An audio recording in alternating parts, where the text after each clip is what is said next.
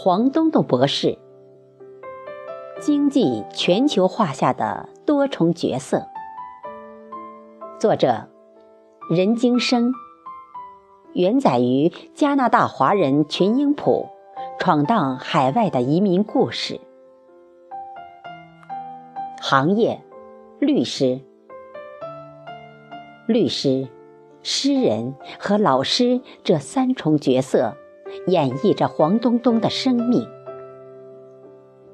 就大陆留学生来讲，他是中国改革开放初期最早奔赴加拿大学习法律的博士，同时，他也是在当地最早组织诗社、海风社和海边杂志的文学青年。工作时间，他是法庭内外。奔走呼号的卫道士。闲暇时间，他是在庭前月下浅吟低唱的诗人。他的移民生涯，既有律师的精彩，也有诗人的诗意，还有教学的乐趣。写诗也是一种生存。沿着大兴安岭的山路，走来了一个才子。其中最为轰动的，莫过于他在七年级，相当于现在的初三时，黄东东创造了七门功课：语文、数学、政治、物理、化学、历史、地理七百分的历史。当时的班主任老师在学校的办公室走廊上。写了长篇的大字报，题目是“黄东东同学是怎样学习的”。他的学习成绩一直在班上年级和学校名列第一。由于从小他就从爸爸那里受到了丰富的历史、地理、音乐和诗歌的熏陶，而这些也成为伴随他一生的。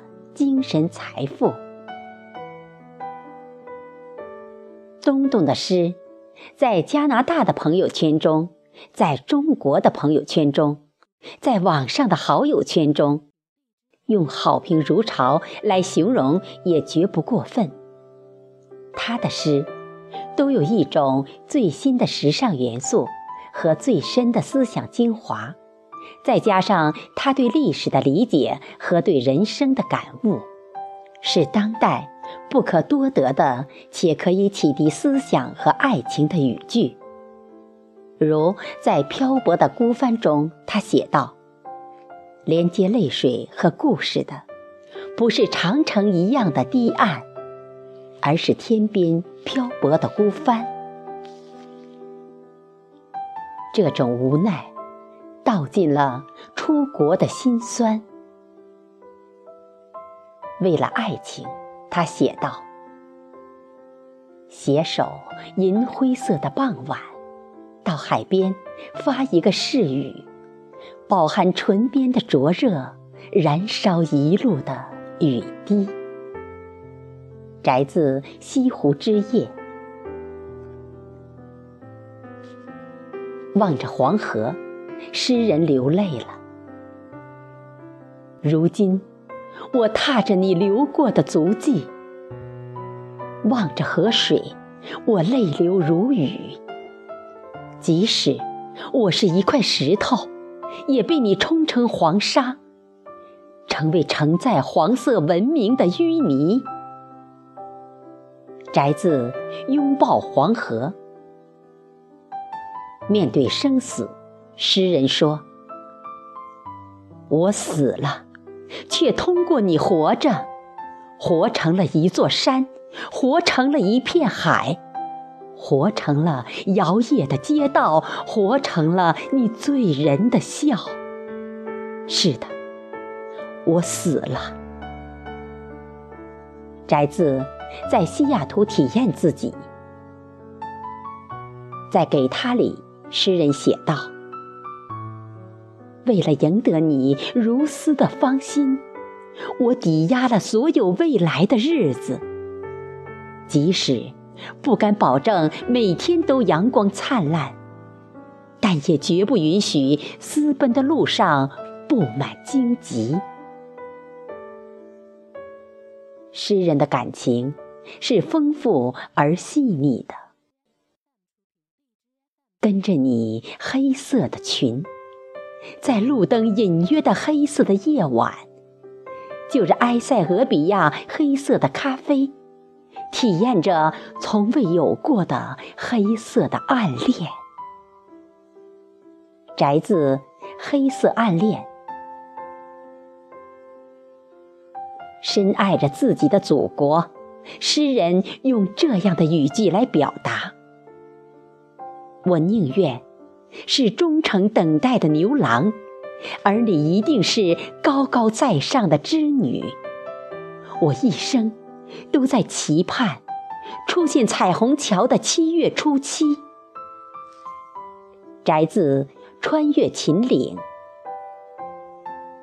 也许是由于学习国际海洋法的缘故，诗人对海洋也一往情深。为了等到你长大成人的一天，我预留了一片纯净的海域。种上充满思念的珊瑚，和来自五千年文明的遗传秘密。摘自《曾母暗沙的美丽》。虽然钓鱼岛很小，但一直是我们拥有的家园。相信保钓的星星之火一定可以燎原。这是诗人。在保钓也是一场抗战中写下的段落。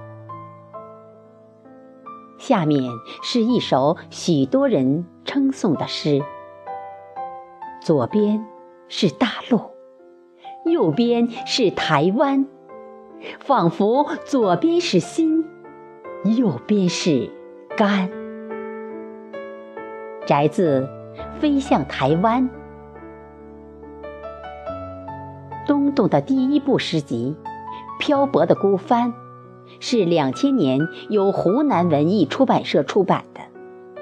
他的诗集《一直飞的心》将在二零一六年由作家出版社出版。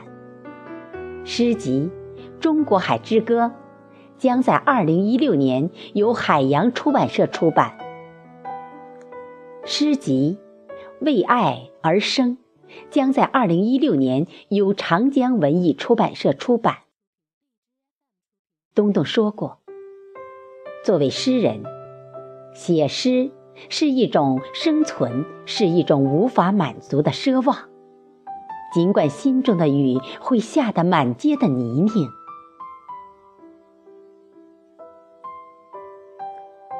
平之如水，从水。”为什么学习法律和从事律师工作？这还得从东东的个人生活经历和时代背景说起。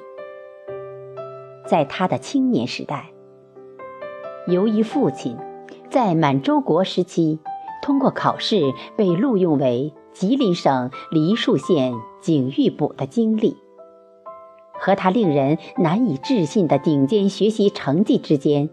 形成了巨大的认知反差，使得东东对法律的感觉经历了过山车般的从憎恨到热爱的过程。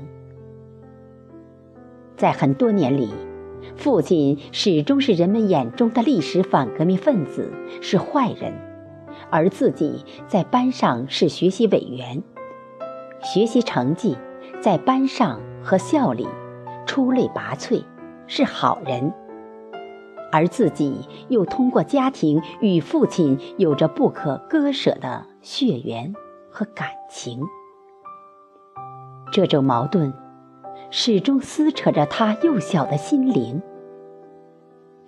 而这也是最终成为日后他毅然决然的从图书馆学转到法学的最深刻的动因。他常说。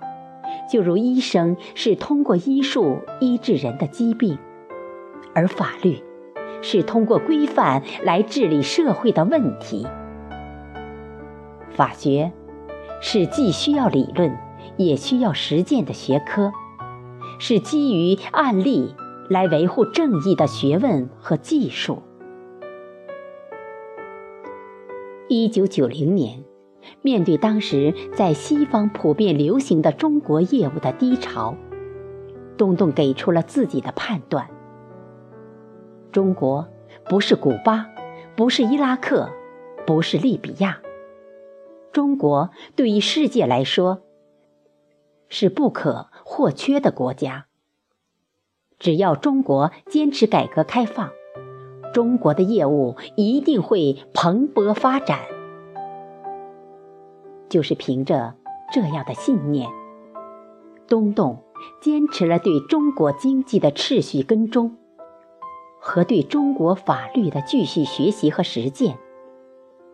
由于对中国法律的精通和对加拿大法律的了解，东东成了加拿大法律上炙手可热的人才。一九八六年至一九八七年，他进入温哥华的罗素·杜莫林律师事务所，成为中国法律顾问。一九八八年至一九八九年，他成为位于多伦多的托利律师事务所的中国法律顾问。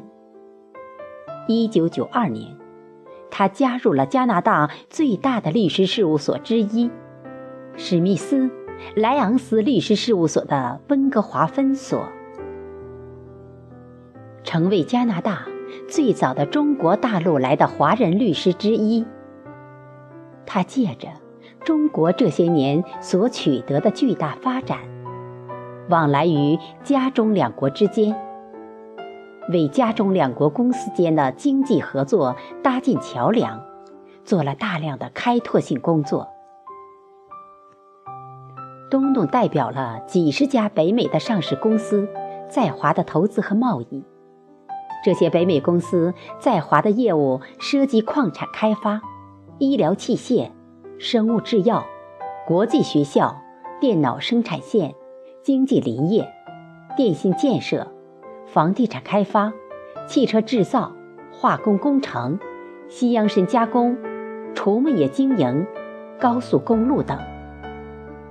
随着中国企业向海外投资的迅猛发展，东东律师又代表一批来自中国的企业，从事矿业、农业、运输业、互联网、旅游业、教育等领域的投资和并购。其实，更难能可贵的是，黄律师不仅在法律领域里叱咤风云，获得成功。而且在企业高层管理上，也有令人刮目相看的成就。黄总曾任数家上市公司的董事长、董事、首席执行官等职务，包括第一财富集团、斯帕尔资源公司、中国钻石有限公司、天才世界投资有限公司等。黄总。作为斯帕尔资源公司的董事、副总裁兼合资企业，宜昌枫叶化工有限公司的董事总经理，除了组织领导企业的生产经营外，还要与宜昌市政府、湖北省政府和中央政府部门打交道，其中包括权力最大的部门。如发改委、国土资源局、工商局，在这期间，黄总成功安排了中共中央政治局委员、湖北省委书记于正声在东湖宾馆接见并宴请斯帕尔公司代表团，并安排加拿大驻华大使柯洁一行亲自从北京南下武汉。和宜昌考察斯帕尔资源公司的矿肥结合项目。如今，黄总又成为一批中国企业和中国基金在加拿大的首席代表，协助他们完成在加拿大和国际上的投资，和位于美国科罗拉多州的石油污染处理技术公司的首席法务官。在黄总的家里，挂了一幅来自东汉许慎的《说文解字》里的最初的法的书法和解释：“法，行也，平直如水，从水至，所以处不直者，去之，从去。”